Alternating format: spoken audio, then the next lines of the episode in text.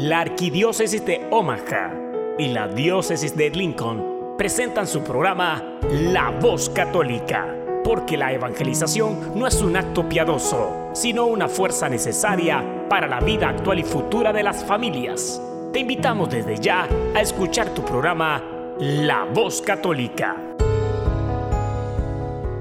Ahora es preguntas y respuestas.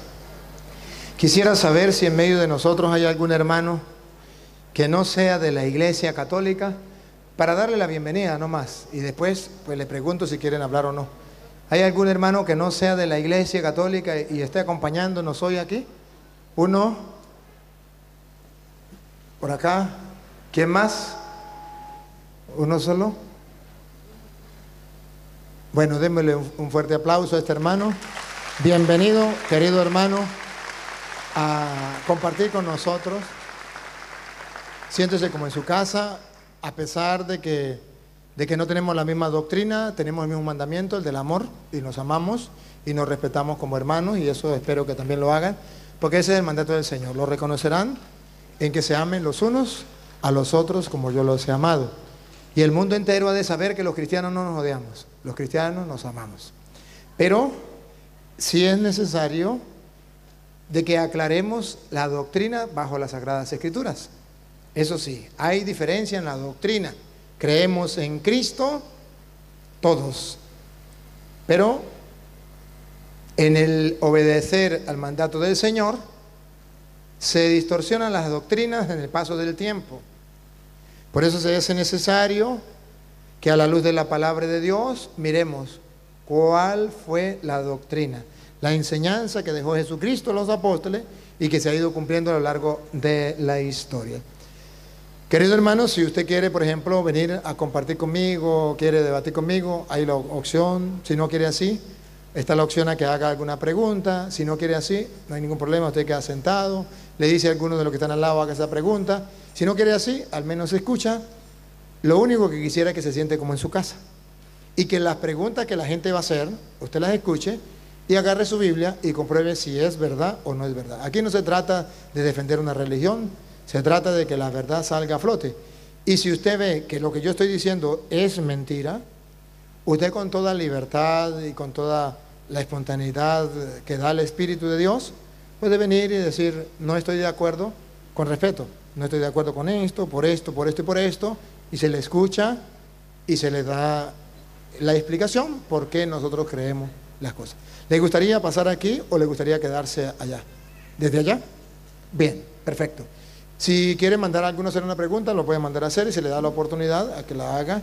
Si no, pues este, el que quiera preguntar puede pasar a preguntar. Bueno, se le da la opción, el que quiera. Aquí está el micrófono, puede venir a este lugar por el lado izquierdo, ¿verdad? Sí, por este lado izquierdo. Hacen la fila de aquí para allá para preguntar, lo que quieran preguntar, pues. Aprovechen la oportunidad, pero no se encadenen. Y es pregunta. No echarme cuentos, no, no, no. Pregunta. La pregunta es esta, y yo con todo, ven, pueden acercarse aquí, y yo con todo el gusto le voy a, responder.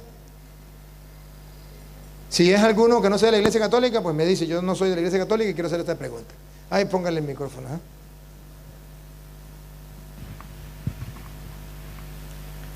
Eh, yo soy de la iglesia católica, pero siempre eh, me hago esta pregunta. ¿Qué, ¿Qué pasa dentro de la iglesia con con el tema de lo pedastra que en estos últimos tiempos eh, hay muchísimos y se resaltan en las noticias. ¿Y cuál es el problema que hay dentro?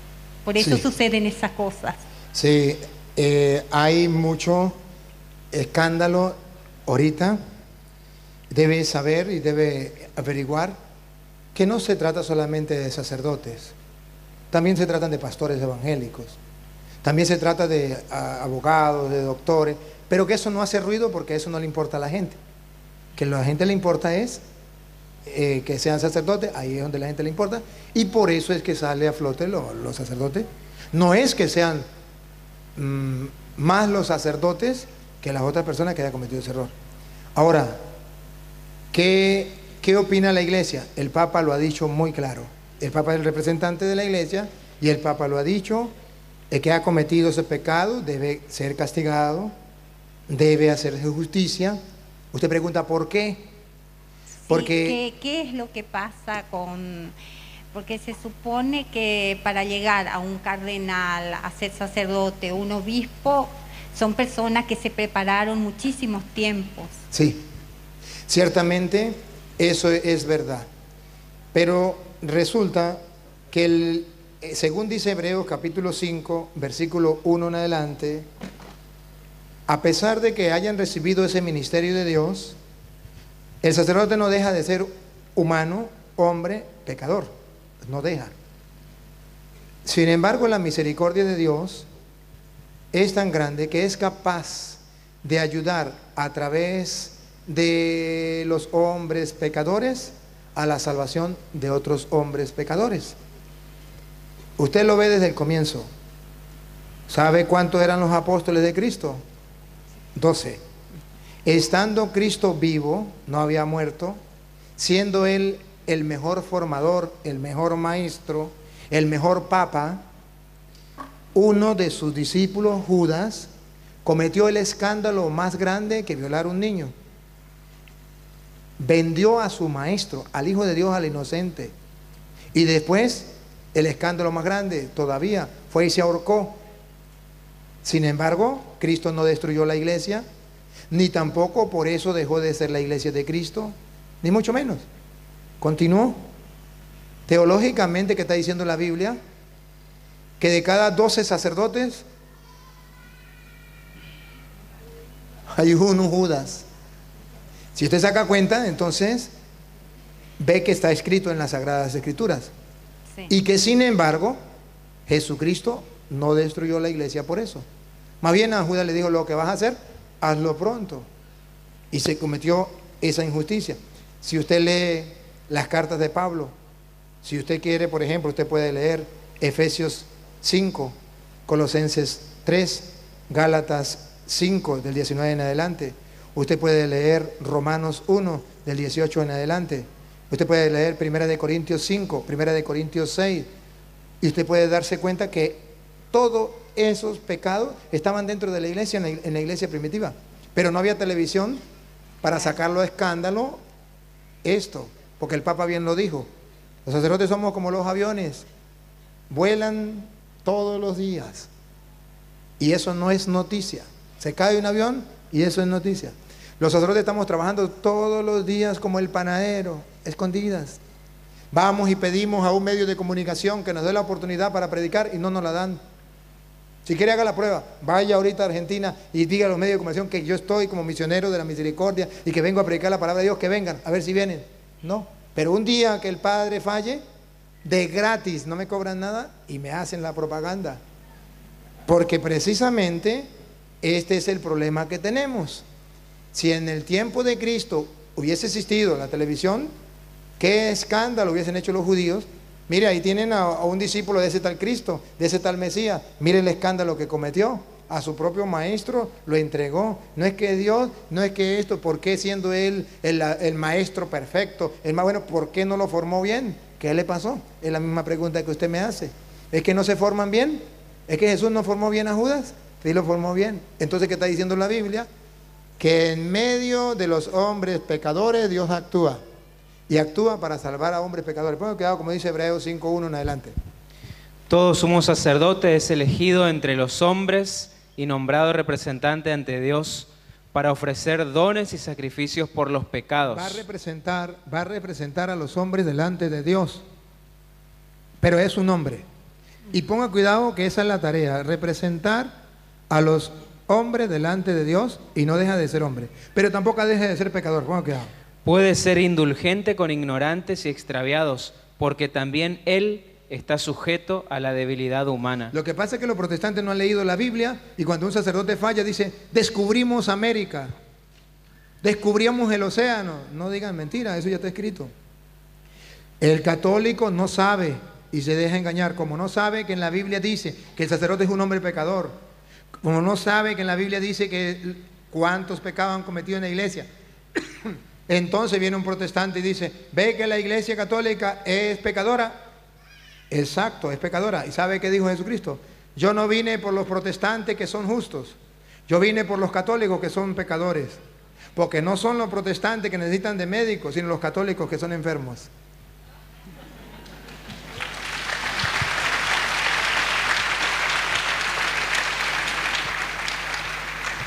Le quiero hacer otra pregunta. Sí. Si un sacerdote cometió ese delito y se arrepiente, ¿puede seguir eh, ejerciendo su sacerdocio? Ante los ojos de Dios, sí.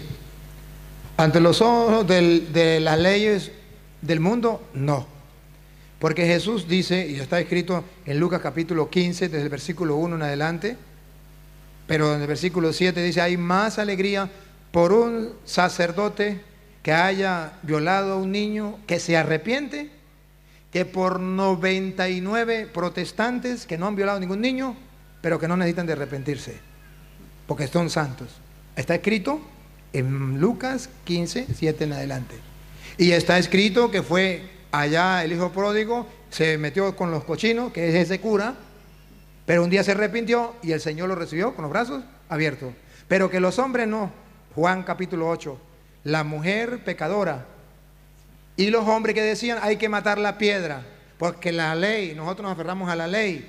Y Jesús le dijo, el de ustedes que no tenga pecado, láncele la primera piedra. Ninguno le lanzó la piedra. Jesús dijo, ¿dónde están los que se acusan? Yo tampoco te condeno. Vete y no peques más. ¿Qué está diciendo la Biblia? Que ante los hombres nunca se perdonará a un sacerdote que haya pecado. Nunca. ¿Por qué? Porque el sacerdote es un enemigo que hay que acabar. Y cuando ese sacerdote falle, hay que destruirlo como sea para que no tenga oportunidad. Lo bueno es que Dios es misericordioso. Y lo que los hombres no son capaces de perdonar y dice hay que apedrearlo, el Señor dice yo no te condeno si hay arrepentimiento. Padre, ¿y usted está a favor de esos sacerdotes que han destruido a los niños? No, ni yo ni nadie. Pero como sacerdote de la misericordia debo gritarle a esos curas que han fallado, decirle que Dios es misericordioso y aunque los hombres lo manden para el infierno, el único juez es Dios que puede perdonarle y que si se arrepienten, Dios sí le perdona, aunque los hombres no le perdonen. Otra pregunta. Un sacerdote que deja el hábito y se casa, eh, ¿sigue teniendo su ministerio? Nunca dejará de ser sacerdote. Solamente que si se casa, el Papa le da el permiso. Si el sacerdote se enamora y dice yo quiero casarme, el Papa le dice, bueno, está bien, yo le doy permiso, cásese y se puede casar por la iglesia, pero ya no puede ejercer el ministerio. Pero yo quiero ejercer el ministerio, entonces no se case. No se case. Pero yo quiero casarme, entonces deja el ministerio. Ahora, deja el ejercicio del ministerio, no deja de ser sacerdote. De modo que si usted se está muriendo y hay un sacerdote que dejó su ministerio y se casó y usted no se ha confesado, él la puede confesar, le puede dar la comunión, no hay ningún problema. Bueno, otra, otra pregunta. Un diácono que es diácono de soltero, Acérquese más el micrófono. ¿se puede casar después? Acérquese más el micrófono. Si un diácono es diácono de soltero, ¿se puede casar después o no? La verdad que no habría ningún problema, pero normalmente la iglesia le pide que sea casado primero. Ah, Eso le pide la iglesia. Que sea casado y después se haga diácono. O si se hace diácono, después no se casa. Pero si, si se casara, este, no habría problema de seguir ejerciendo su ministerio, ¿verdad? Como diácono casado. Solamente que la iglesia por ahora dice, no, cásese y ejerce el ministerio. Entonces obedecemos a la iglesia. Eso es todo. Muy bien. Muchas gracias.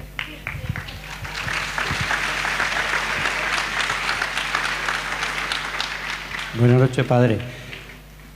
La, la prédica suya hablaba sobre los huesos resecos. ¿Qué le podemos predicar a un hueso reseco por la droga? ¿Por qué? Por la droga, porque es- No hay caído. otra cosa, no hay otra cosa. ¿Qué- Vaya y predíquele a esos huesos y diles, huesos, escuchen la palabra del Señor. ¿Qué palabra? Me gusta. Ahí es donde usted como cristiano puede comenzar con una catequesis con ese drogadicto. No solamente debe, debe llegar a decirle deje las drogas, porque eso se lo han dicho mil veces. Agarra y comience a mostrarle con las sagradas escrituras quién es Dios, que no es sino nuestro Padre que nos ama, que tiene el poder de liberarnos, de salvarnos, para eso mandó a su Hijo. Y usted le va leyendo los pasajes bíblicos, le va mostrando su poder, para eso están las parábolas donde manifiestan el poder de Dios, o donde están los relatos del poderío de nuestro Señor Jesucristo. Usted le va leyendo el Evangelio, le puede ir predicando el Evangelio. Hoy puede usted, por ejemplo, mostrarle a un Jesús caminando sobre las aguas para que vea su poder.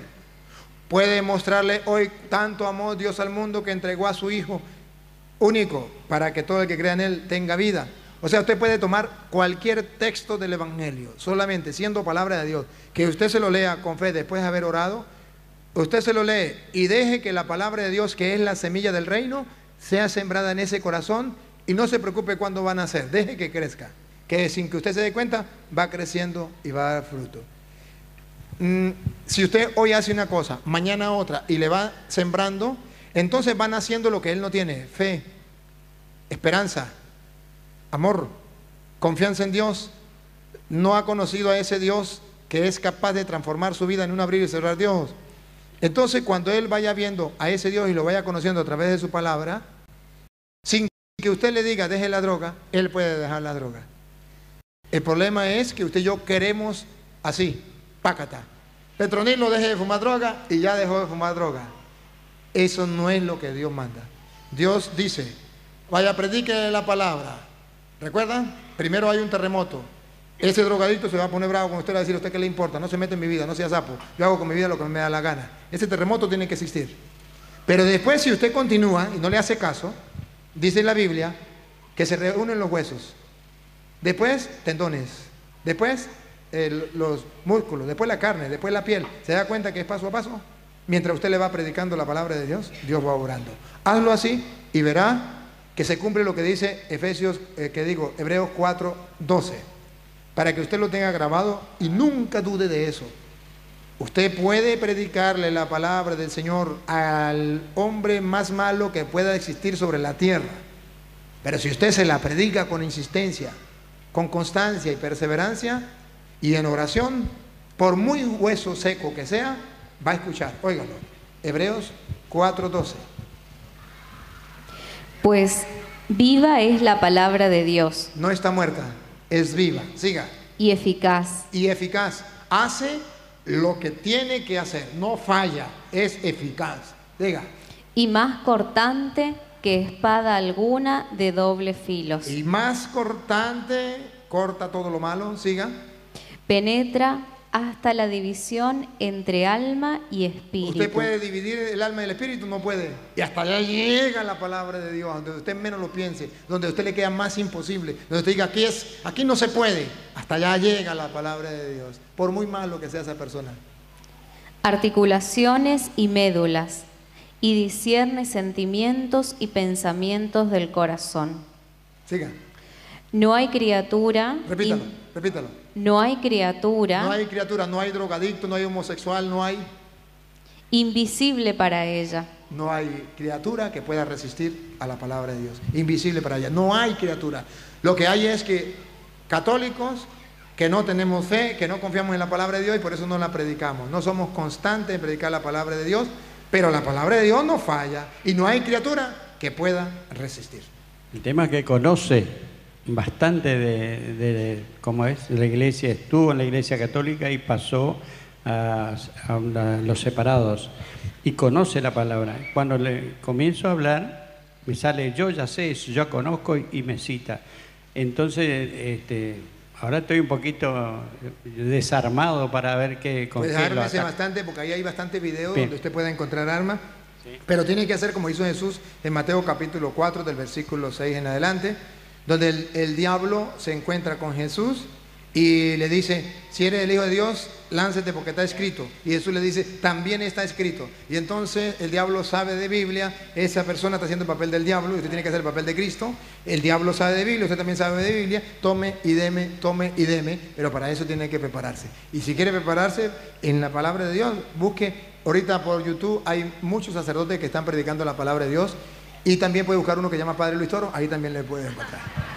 Yo soy suscripto. Yo estoy suscripto a usted, padre.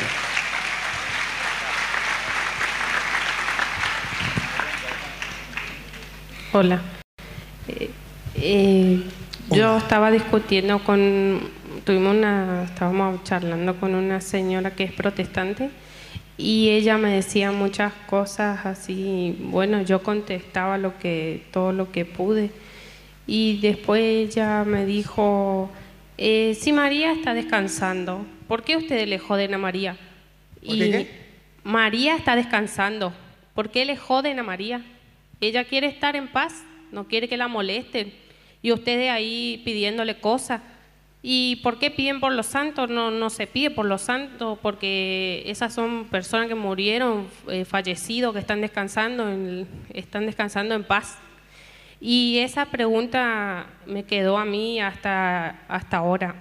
Fue hace poco tiempo y hasta ahora me quedó esa pregunta en la cabeza y pensé que... Mire, niña, eso que le dice no está en la Biblia. No está en la Biblia. Eh, con mucho respeto te tiene que decirle, muéstreme en la Biblia donde dice que no puedo yo pedirle a la Virgen María porque ella ya está descansando y no quiere que la moleste. Si no me lo muestra en la Biblia es palabra de Satanás. Y con esa mentira engañan los protestantes a los católicos. Pero yo le voy a mostrar que las personas que han muerto están disfrutando del reino de los cielos en la gloria de Dios y en, en una fiesta con Dios y por eso pueden pedirle. Hebreos capítulo 12, versículo 22 en adelante, verá que no dice lo que dijo el protestante, es una mentira. Dice otra cosa muy distinta. Y ahí lo vamos a descubrir por qué nosotros le pedimos no solamente a la Virgen María, sino a todos los santos. Yo estoy muy segura de, de todas las cosas que hacemos que tiene un fundamento, pero no sabía cómo contestarle a la señora. Ok, está bien, escuche. Ustedes, en cambio, se han acercado a Sión. Nosotros, a diferencia de ellos, nos hemos acercado a Sión, no sabemos qué es Sión. Monte y ciudad del Dios vivo, Ah, ya tenemos una idea, monte y ciudad del Dios vivo. ¿Dónde será? ¿Aquí o allá arriba? a la Jerusalén celeste, Ah, es arriba, es arriba, no es aquí, siga. con sus millares de ángeles, Allí están los ángeles, a la congregación y asamblea de los primogénitos, los primogénitos, mire cómo están, a ver si están durmiendo, descansando. inscritos en el cielo. Siga. A Dios, juez de todos los espíritus de los justos consumados. De a, los justos consumados. a Jesús, Observe cómo dice la Biblia, ¿dónde están los espíritus de los justos? Están con Dios, vuélvelo a leer y lo lee más despacio. asamblea de los primogénitos, Asamblea inscritos en el de los primogénitos. El primer pueblo de Dios antes de venir Cristo también alcanza el cielo. Siga. A Dios, A Dios, allá está Dios. ¿Y con quién está Dios?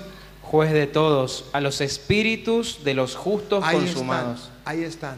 Los espíritus de los justos, que dicen los protestantes, ya murieron los espíritus de los justos. Muerto el perro, se acabó la sarna, la Biblia dice no sean mentirosos. Ellos están con Dios arriba. Y por eso le pedimos, porque ellos pueden orar. Según dice Juan, este, Apocalipsis capítulo 5, versículo 8, este, ellos pueden estar rogando por nosotros, elevan oraciones por nosotros. Allí, Apocalipsis 5, 8.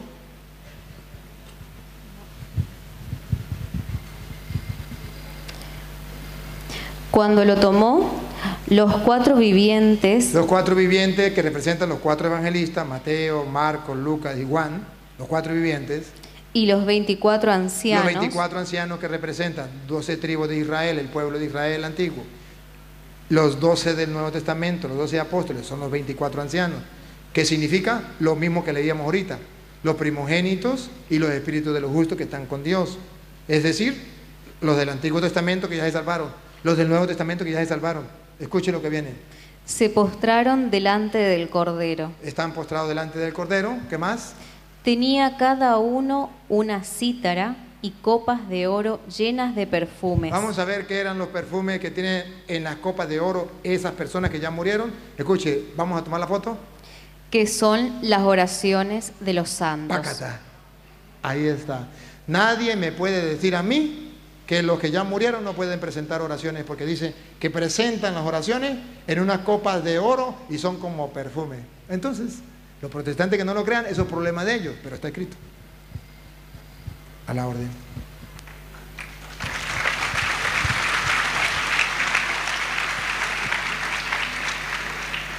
Buenas noches, padre. Buenas noches. Buenas noches. Este, tengo anotado por la duda para no olvidarme, ¿no?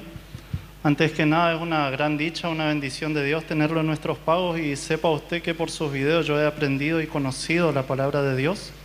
Así que gracias a Dios que lo puso a usted en mi camino. Qué bueno, ahora, me ahora mi pregunta. Este, un argumento que utilizo con nuestros amados hermanitos separados para demostrar la existencia del purgatorio es Mateo capítulo 5, versículos 25 y 26. Y para demostrar que esa cárcel de la que habla Jesús es espiritual, les doy primera de Pedro capítulo 3, versículos 18 y 19. Eh, ¿Es correcto? Es correcto. Bien, ahora la pregunta, la duda. Si, eh, si esta afirmación es correcta, entonces me encuentro con la duda de si en primera de Pedro 3, 18 y 19, San Pedro dice que Jesús fue en espíritu al purgatorio, ¿no es cierto? Entonces, ¿por qué en Fue a predicar. Usted- Claro. no, no sé si usted se está comiendo la palabra predicarle. Eh, no, no, no, para nada, fue a Ah, predicar. fue a predicar. Eh, eh, sí, me estoy, para Ah. resumir, ¿no? Ok. Este, entonces... No dice la- que fue al purgatorio, fue a predicar. Ah, bien. Y mi duda surge, ¿por qué en el credo decimos entonces que descendió a los infiernos? Bueno, porque los infiernos era el lugar donde estaban los muertos, que se consideraban donde estaban los muertos antes de venir Cristo esperando la venida del Mesías. Distinto al infierno. El infierno es el lugar de castigo eterno donde las personas van.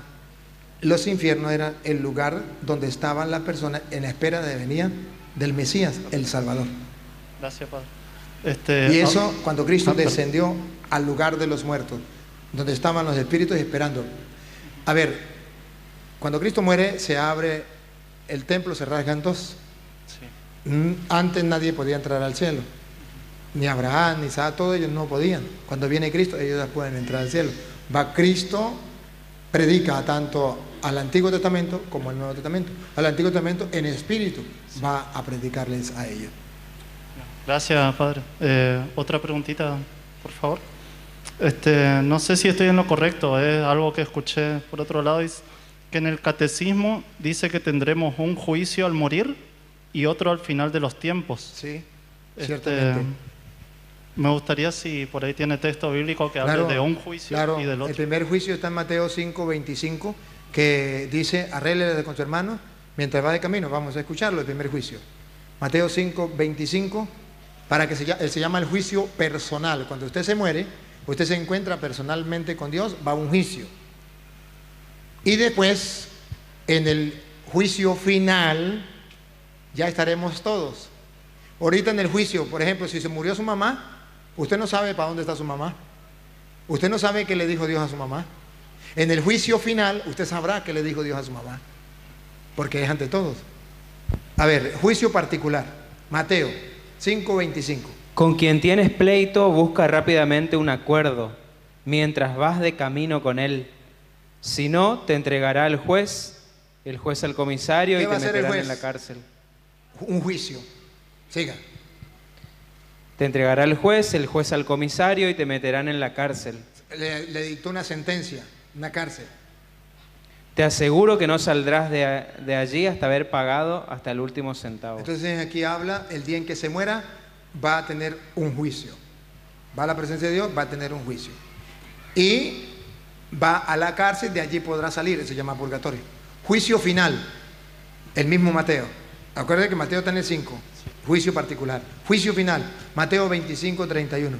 Está el juicio final, que es distinto, universal, ya no es particular. Aquí habla, arréglensela con tu hermano mientras vas de camino, no sea que te lleve al juez, va usted al juez Pero ahora vamos a ver el juicio universal. No seré yo solo, sino seremos todos.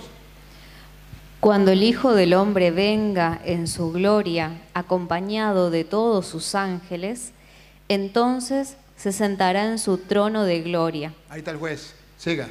Serán consagradas delante de él todas las naciones. Ahí es el juicio universal. Todas las naciones vendrán. Siga.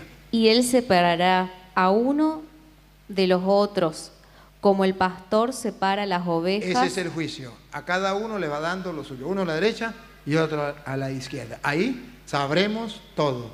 Ahí vamos a saber los pecados de los protestantes. Porque ahí saldrán los pecados de los protestantes que ellos se han guardado. Y los pecados que usted no quiere que salgan en el juicio final, confiéselos. Los que no haya confesado, saldrán. Los que ya confesaron, borrón, y ya no estarán allí.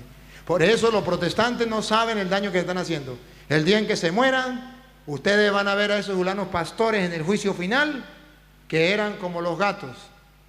Los católicos somos como los perros. Usted, el perro, hace pupú y queda ahí al descubierto. El gato hace pupú y lo tapa, hasta que usted no pase por ahí y lo descubra.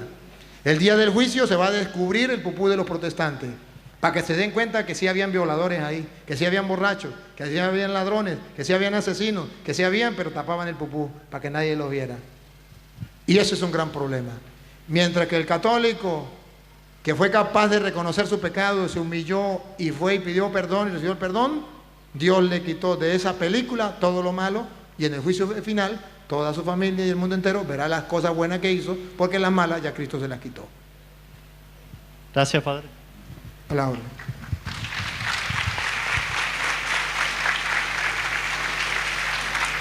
Hola, Padre, buenas noches.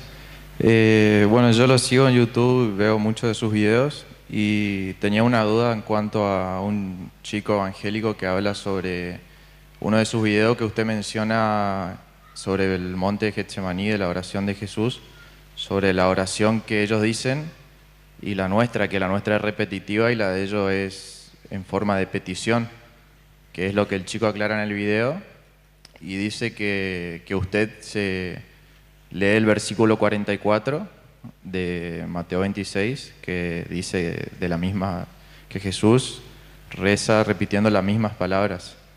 Y, él lee las, todo el versículo, porque dice que usted no lee esos versículos, eh, que no sé si lo quiere explicar, que Jesús eh, ora tres veces, al cual dice las mismas peticiones, pero con diferentes palabras. Entonces él dice que usted está equivocado en lo que está diciendo. Ahí, eh, ahí dice, y usted si usted quiere, usted puede mirar si es verdad o es mentira. Ahí dice que Jesús oraba repitiendo las mismas palabras. Él puede decir que eran distintas palabras, eso es problema de él. Pero si la Biblia dice las mismas, lo puede leer, no, hay ningún problema. Si usted ve a Jesucristo, por ejemplo, cuando está, no solamente ahí estaba orando, cuando estaba en la cruz oraba, Dios mío, Dios mío, ¿por qué me has abandonado? Estaba orando con el Salmo 22. Estaba repitiendo el Salmo 22 que está escrito la misma palabra. Estaba repitiendo la misma palabra. Este, este, Padre, en tus manos encomiendo mi espíritu. Estaba repitiendo otro salmo. Entonces Jesús estaba orando con los salmos, oraba con los salmos. La misma Biblia dice que cómo oraban los judíos. Usted no encuentra a los judíos orando simplemente espontáneamente. Usted encuentra a los judíos orando con los salmos. Y Jesús era judío y oraba con los salmos. Ahora, él puede decir lo que sea, pero ahí está en la Biblia, ¿no? Ahora, no sé dónde dice lo contrario. Si usted lo leyó, pues dígame la cita. No, no dice lo contrario, o sea, yo justamente pienso como usted, pero quería saber qué opinaba de porque no hay nadie que le responda. Sería. Yo opino que si él lo comprueba con la Biblia, pues créanle. Y si no, ríasele en la cara y dígale esas palabras de Satanás porque no está en la Biblia. Claro, o sea, él dice que sí está en la Biblia, Entonces, porque dice que en, la, en las tres veces que Jesús eh, va a orar al monte, está diciendo la misma petición, pero con diferentes palabras. Pero ¿dónde lo dice? Es que si, si me lo demuestra dónde lo dice, yo le creo, pero si no lo dice, ¿cómo le creo? Si la misma Biblia me dice, léalo, léalo, la misma Biblia dice, Mateo 26, 44. O sea, aquí lo que yo quiero que usted comprenda como católico, que lo que es igual no es trampa. Si el protestante me dice a mí, muéstremelo en la Biblia, ¿por qué yo no le digo, muéstremelo en la Biblia? Si él me dice, es que Jesús repetía, pero con otras palabras, usted le dice, muéstremelo con la Biblia y punto, y se acabó el problema. No, pero es que es lo que yo opino, ese es el problema suyo. Entonces usted crea un evangelio y diga, según el evangelio y según Petronilo. Eso es otra cosa. Pero según el evangelio, escuche lo que dice. Los dejó y se apartó por tercera vez repitiendo la misma oración. ¿Ve? repitiendo la misma oración. Ahí puede brincar, ahí puede saltar y me puede maldecir, pero no puede hacer otra cosa, porque en la Biblia de ellos dice exactamente igual, Ahí lo que usted tiene que ver es, ¿qué es palabra de Dios y yo tengo que creerle? ¿Y qué es palabra de hombre y yo no le puedo creer? Porque lo que creo en la palabra de Dios soy creyente y cuando le creo a un hombre soy creyón. Deje de ser creyón y pase a ser creyente. Gracias, Padre. Tengo una, una preguntita más.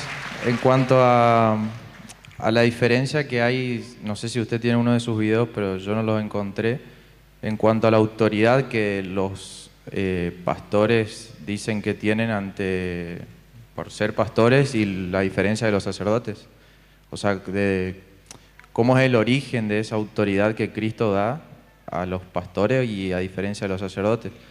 Yo, eh, como católico, eh, noto la diferencia, pero en cuanto a la fe de, haber hablado con ambos, me tiro más para el lado de un sacerdote porque lo siento más así, pero me gustaría saber con la Biblia o, o palabras o versículos donde diga que al sacerdote se le dio la autoridad o de Cristo. de... Esa es mi duda, no sé si me entiende lo que... Sí, en Hechos capítulo 8, versículo 18, dice cómo se daba la autoridad a los apóstoles del Señor que era distinto a lo que hacen los protestantes. Usted ve que un protestante hoy es un borracho en sinvergüenza, mañana él se nombra pastor y ya tiene el poder. En la iglesia católica no es así. Usted no puede llegar, usted dice, yo quiero ser sacerdote, agarró la Biblia y yo soy sacerdote. La gente le va a decir, a Petronilo le patina el coco, le patina el coco. Porque así no es. ¿Cómo dice la Biblia? Hechos 8, 18. Al ver Simón. Al ver Simón. Que mediante la imposición de las manos. Aquí está claro hay algo que refleja en los hechos. Los hechos es lo que ellos hacían, lo que ellos hicieron para que nosotros lo hagamos. Al ver Simón que a través de la imposición de manos, pongan cuidado, que no de cualquier persona, pongan cuidado. De los apóstoles. Subraye la palabra de los apóstoles.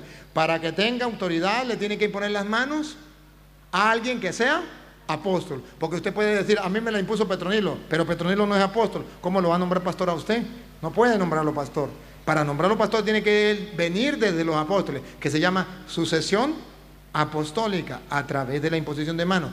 Otra vez, al ver Simón. Al ver Simón que mediante la imposición de las manos de los apóstoles se daba el Espíritu, le ofreció dinero diciendo, dadme a mí también ese poder. Ese poder que usted me pregunta se le da a través de la imposición de las manos. Dame a mí ese poder que reciba el Espíritu Santo aquel a quien yo imponga las manos. Yo quiero ser apóstol. Quiero tener el poder que Cristo le dio a los apóstoles. Para yo, a mi vez, transmitirle ese poder a otros. ¿Y qué le dijeron los apóstoles? Pedro le contestó, que tu dinero sea para ti tu perdición pues ha pensado que el don de Dios se compra con dinero. Eso es lo que pasa a los protestantes. Ellos piensan que es un juego, que se puede comprar y se puede vender y que eso sí. No. Según la Biblia, es a través de la imposición de manos de los apóstoles donde se transmite ese poder. Si ellos me mostraron a mí donde diga que se puede dar ese poder de ser apóstol de Cristo de otra manera, que me lo demuestren, pero no me lo pueden demostrar. Gracias, Padre. Dios lo bendiga.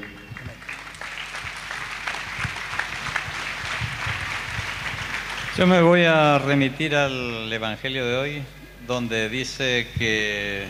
Acerque más el, micrófono para que lo escuchen. Donde dice que el hombre se separará de sus padres y se unirá a una mujer y serán... Y que lo que Dios ha unido no lo separe el hombre. Yo quiero saber por qué la iglesia puede anular los matrimonios. Si una vez que está unido, ya lo unió Dios, un sacerdote lo ha unido, nadie tiene el poder para, para anular ningún matrimonio debe saber distinguir una cosa de la otra. Una cosa es el divorcio. Eso no existe en la iglesia. No, yo no estoy hablando de divorcio, yo estoy hablando de anulación, como dicen que se anula el matrimonio. Para mí no existe la anulación del pues matrimonio. Pues yo sí estoy hablando del divorcio, y le voy a hablar del divorcio y le voy a hablar de la anulación. para que usted tenga claras las dos cosas. Primero existe, eh, primero existe la palabra divorcio, que en la iglesia no se admite. El divorcio es que el matrimonio se dio, se realizó con todos los tratos, porque es un contrato. Es un matrimonio es un contrato, con todos los requisitos del contrato. ¿Están los requisitos del contrato completo? ¿Está firmado? ¿Está sellado? Ese contrato es válido. ¿Faltó algún requisito de los, del contrato? Ese matrimonio lleva una falla. Es nulo porque faltó uno de los requisitos. Por ejemplo, uno de los requisitos para que el matrimonio sea válido es que exista la libertad para casarse. Si usted obligó a su hija y le dijo, ¿se casa o, o la mato? Su hija se casa. Cuando el sacerdote examina que su hija se casó porque usted le dijo que si no la mataba, él examina que en el contrato falló algo. Tenía que ser en libertad. Y esta mujer se fue al matrimonio sin libertad, obligada por usted. Al fallar este punto del contrato, ese matrimonio ha sido nulo porque cuando se casaron hubo algo que hizo que no existiera el contrato, que fue, usted la obligó. Eso no se llama divorcio. Se llama descubrir que ese matrimonio fue nulo, porque no llenó todos los requisitos del contrato. Otra, Usted, el engaño.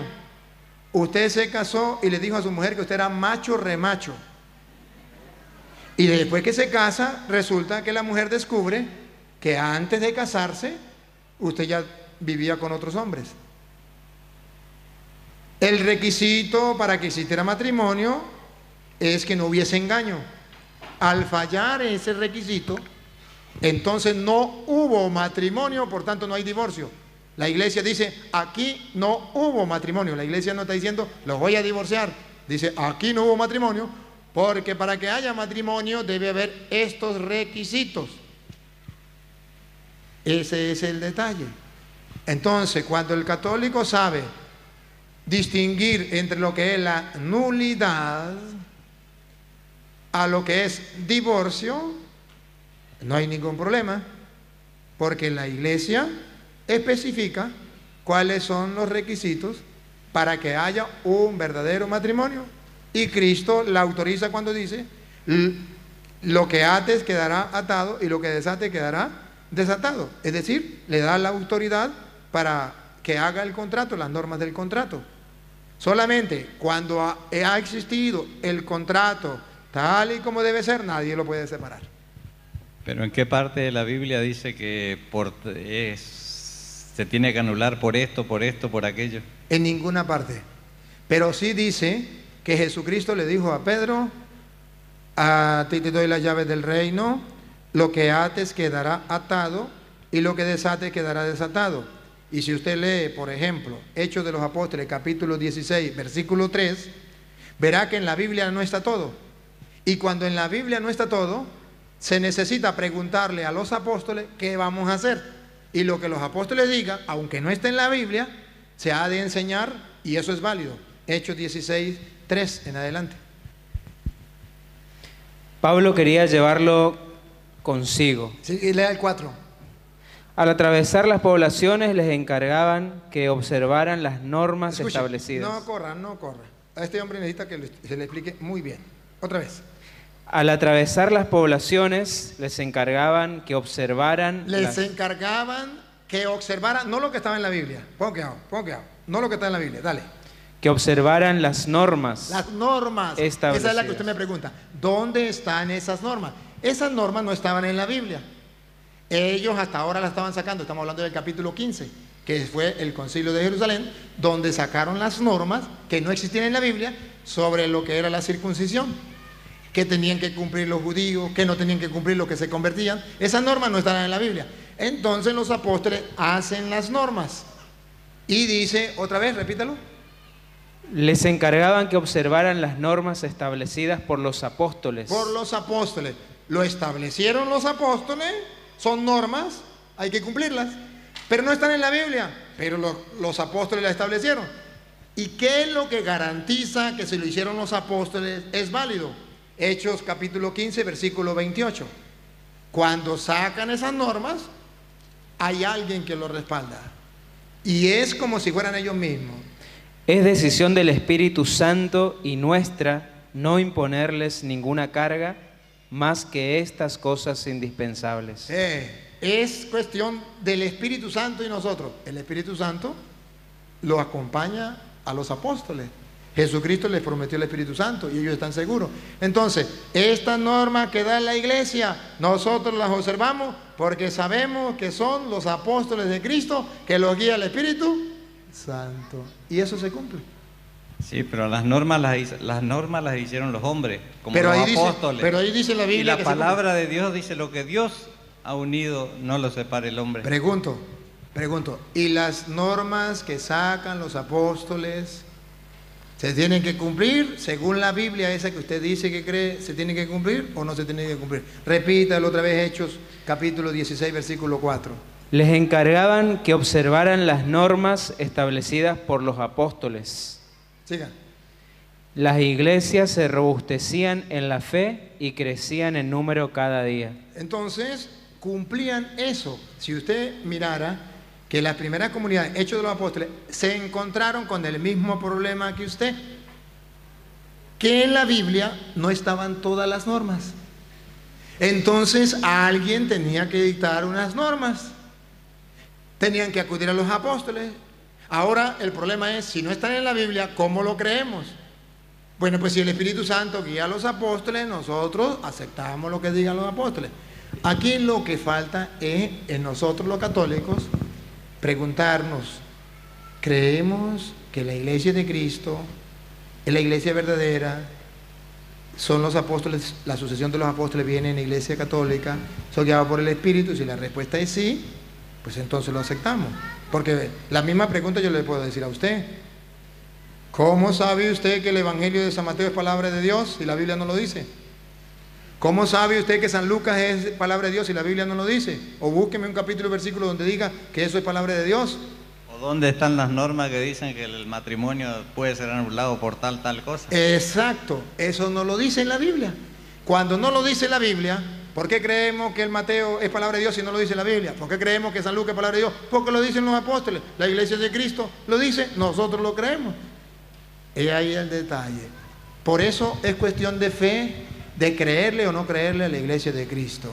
Los protestantes dicen, no le creemos a la iglesia de Cristo, no le creemos a los católicos. Si no le creyeran, no leerían nunca el Evangelio de San Mateo, San Marcos, San Lucas, pues las cartas de San Pablo, porque fue la iglesia católica quien dijo que esa era palabra de Dios, aunque no está establecido en la Biblia. Gracias, Padre. A la orden, hermano. Bueno. Padre, buenas noches. Buenas noches. Buenas noches, Padre. Eh, ahí se escucha bien. No tengo cómo formular la pregunta, pero le voy a decir más o menos dónde viene el cuestionamiento. Eh, bueno, acá en la Argentina, como en muchas partes del mundo, seguramente hay, eh, tenemos lo que se llaman ministerios proféticos. En mi ciudad hay uno que se llama Ministerio Profético Filadelfia para las Naciones. Hay muchas, son de los hermanos separados. ¿Mucho Hay- eh, son de los hermanos separados. Hay muchas, muchas personas que siguen a ese tipo de, de culto. Eh, en esos cultos, las- los pastores o, o las pastoras eh, se dicen tener un espíritu de profecía. Cuando usted nos estaba eh, hablando lo de Ezequiel, eh, a mí me surgió este interrogante también de cómo le podemos hacer ver a nuestros hermanos separados que esos no son profetas, sino que son falsos profetas y que el don de profecía no es Dios me dice que tal cosa te va a pasar, que vas a tener que danzar para el Señor, que vas a tener que, bueno, yo digo así, que hacer tumba carnero en el altar para que...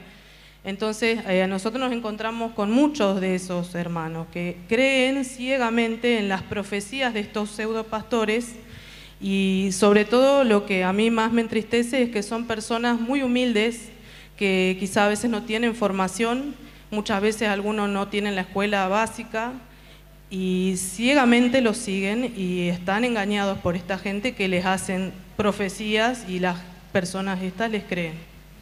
Sí, ciertamente este, hay un tema desarrollado sobre, sobre los falsos profetas, usted lo puede buscar en YouTube, ahí están muchas explicaciones, pero si quiere alguna citica, por ejemplo, usted puede mirar Segunda de Pedro 2, ahí nos da una información, Segunda de Pedro, nos habla, primero que tenemos que convencernos, los católicos y los protestantes, de algo que no se han convencido los católicos.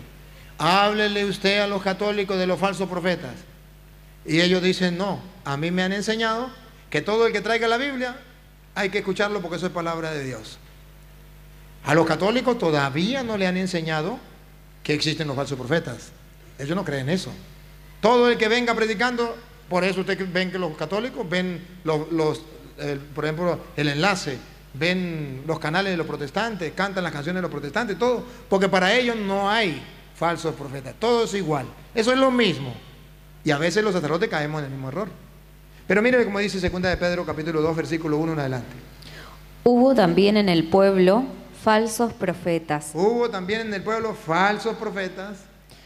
Como habrá entre vosotros falsos maestros. Como habrá entre vosotros falsos maestros.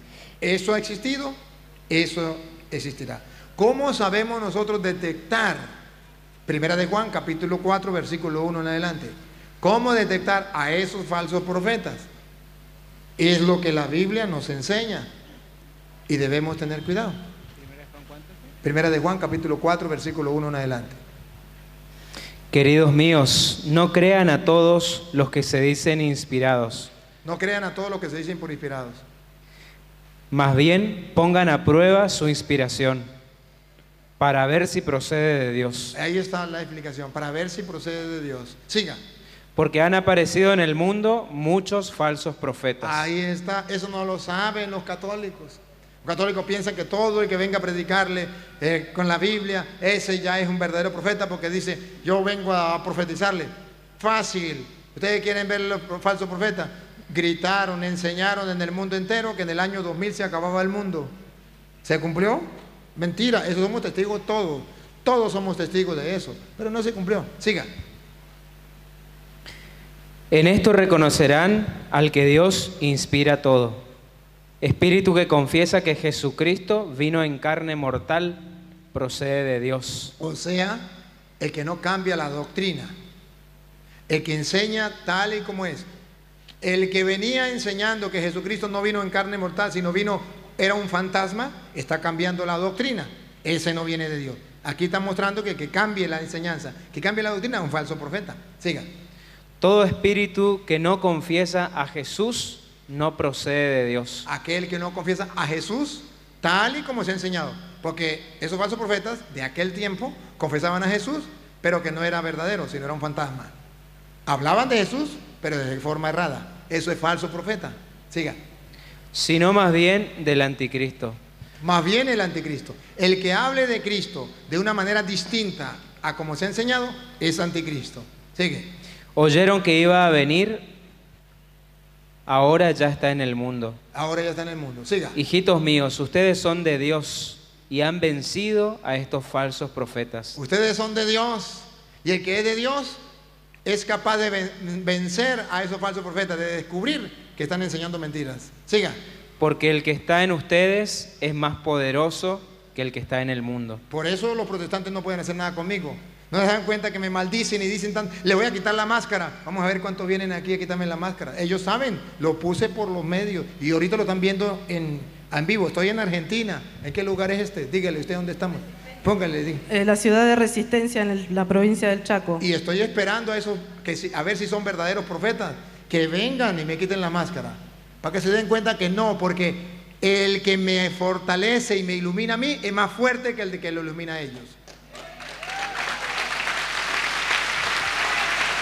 Repítalo. Hijitos míos, ustedes son de Dios. Ustedes son de Dios. Y han vencido a esos falsos profetas. Han vencido a esos falsos profetas. Porque el que está en ustedes Porque el que está en nosotros es más poderoso. es más poderoso. Si yo tengo el demonio, ¿por qué no vienen y me lo sacan? Porque el que está en mí es más poderoso que el que está en el mundo. que el que está en ellos. Por eso ellos no pueden resistir. Cuando yo les hablo, porque yo no voy solo, yo voy con la fuerza del Espíritu. Ellos no saben que yo antes de enfrentarme a ellos, tengo que llenarme del Espíritu de Dios. ¿Por qué? Porque si no voy con la fuerza de Dios, no puedo hacer nada. Pero voy con la fuerza de Dios, ellos no pueden hacer nada. Sigue. Ellos son del mundo, Ellos son del mundo. Escuche, por eso hablan de cosas mundanas por eso habla de cosas que el mundo le gusta y el mundo los escucha. y el mundo les escucha. Ahora, oiga lo que viene. Nosotros somos de Dios Nosotros somos de Dios y quien conoce a Dios y quien conoce a Dios, sea No se- católico o sea protestante, no se escucha. nos escucha. Quien no es de Dios Que no es de Dios, sea católico o protestante, porque hay gente en la iglesia católica que no es de Dios y le da rabia cuando el Padre Toro le predica la palabra de Dios. ¿Sí? Yo he ido a lugares, por ejemplo, donde la renovación carismática da la orden de que no vaya ni uno a las enseñanzas. Y he ido a otros lugares donde la renovación carismática organiza la actividad para que las personas escuchen la palabra del Señor. El que es de Dios sabe si es de Dios o no es de Dios. Ahora, el que no es de Dios no quiere escuchar. Y ahí, repítalo, repítalo. Nosotros somos de Dios y quien conoce a Dios nos escucha. Quien no es de Dios no nos escucha. Siga. Así distinguimos el, Así distinguimos aquí. Así distinguimos el espíritu de la verdad y el espíritu de la mentira. Cuál es el verdadero profeta, el que escucha a los verdaderos apóstoles del Señor. Los falsos, los que no los escuchan. Creo que ya me dijeron que hasta esta hora, las otras preguntas las dejamos para mañana. Hay chance, hay tiempo, pero el tiempo se nos cumplió. Antes de irme, debo decirles algo. Quisiera ver un momentico, ah, de lo- es que ya se fue mucha gente, pero antes de irme, quisiera ver si hay alguno aquí que eh, estaba con las sectas, era protestante y ha vuelto a la iglesia católica, que levante la mano. Que antes se fue con los protestantes y regresó otra vez a la iglesia católica. Levante la mano. Uno, dos, tres, cuatro, cinco. A ver, hagamos una cosita. Acérquese un momentico para acá, estos hermanos que estuvieron con los protestantes y han vuelto a la iglesia, para darles un fuerte aplauso aquí. Vengan, acérquese para acá, un momentico. Con la valentía que Dios le da a los creyentes, pasen para acá. Pónganse aquí. Venga, otro por allí.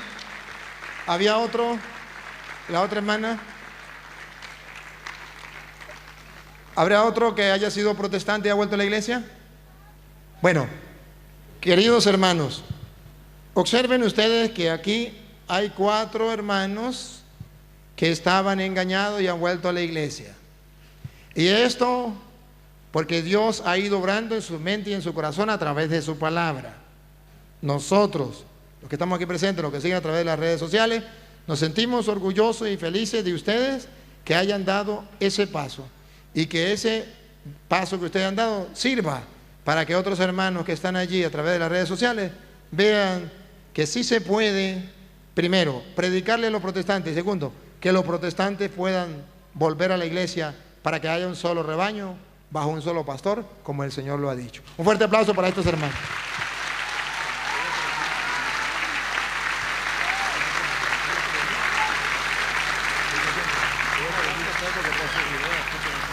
Gracias. Eh, gracias a usted, padre, por el año antepasado me topé con sus videos y gracias a usted volví a la iglesia católica. Ya también tengo un hermano que me está ayudando mucho, que se llama Jorge, mi tocayo.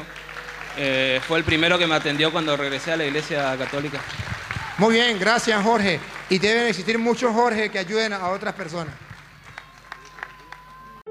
La Arquidiócesis de Omaha y la Diócesis de Lincoln presentaron su programa La Voz Católica, porque la evangelización no es un acto piadoso, sino una fuerza necesaria para la vida actual y futura de las familias. No olvides que el próximo domingo tienes una cita aquí en La Voz Católica, de 8 a 9 de la mañana por esta emisora.